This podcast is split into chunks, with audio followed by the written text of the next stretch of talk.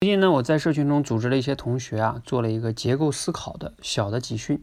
结构思考的价值呢，就在于啊，在我们说话或者写作前呢，可以让自己快速的构思出自己的框架，让自己的表达呢有条理、有重点，甚至呢，对我们分析问题也是有帮助的。比如呢，昨天我出的一个训练题啊，就是一个问题。这个问题是什么呢？就是如何管理好自己的焦虑情绪。你可以思考一下，如果我问你的是这个问题，我们每个人呢都难免会有一些焦虑哈。你可以想一想，你会如何回答这个问题呢？或者说你遇到了这个问题，你会用什么样的思路来去帮你自己解决这个问题呢？好，这就是结构思考哈。先不说你完整怎么讲，你先说你的思路是什么。那我们的同学呢，按照我们教的结构思考的方法，其实做了很多各种各样的思路的回答。稍后呢，我分享几个给你们看一下哈。那其中有一个同学呢，用我们教的要素法就做了一个训练，内容呢是这样的哈，你听一听，看看他这个有什么问题。他说啊，怎么样缓解焦虑呢？他说他要从七点来去缓解。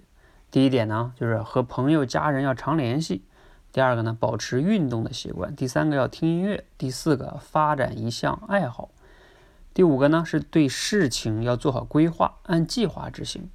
第六个呢，多看书，有独立思考能力，不要被别人轻易洗脑。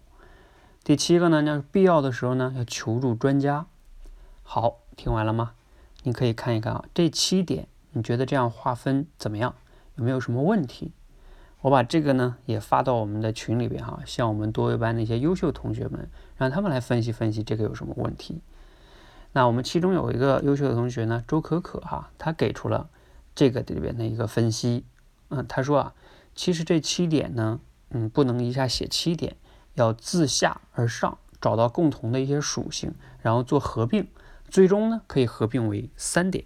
哪三点呢？第一就是提升行动力和思考力这个方面，然后呢，比如说你做事有规划呀，培养独立思考能力，这就属于这里边的。啊，第二呢就是建立自己的良好的人际关系，你要跟家人朋友常联系嘛。第三个就是培养一项爱好，像什么运动啊、音乐啊、电影啊，这些都可以归到这个里边去。这样的话呢，前面的七点就变成了三大点。那为什么一定要讲三点呢？因为人啊，往往能记住的就只有三点以内。你一下给他讲七点，就是没有重点，别人也很难记得住。这是在我们表达时是非常重要的哈。其实呢，按照这种方法呀，嗯，我也可以给个建议，就是可以分成，甚至可以分成两类。第一类呢，就是。你自身可以做的事情是什么呢？比如说，就是你自己可以培养一项爱好，爱好就像当刚才那些哈。还有一个呢，就是你做事要有目标、有计划。第三个呢，就是你要培养自己的独立思考能力，这都是你自己可以做的事情。那第二个是什么呢？就是你除了你自己做的，就是你要寻求外力的帮助，比如说找到家人朋友的理解跟支持。第二个呢，要向专家求助。还是那七点，但是呢，你从两大类也去可以去分的哈。好，我们总结一下，结构思考呢，就是尽量要讲三点以内，别人容易记住。那如果你想到了很多点怎么办呢？怎么样能归到三点以内呢？自下而下，自下而上去做归类，然后这样的话呢，你就可以把很多点归到一些两点或者三点以内了。这就是最简单的结构思考的一些方法。希望呢，对你分析问题或者表达的时候有帮助。谢谢。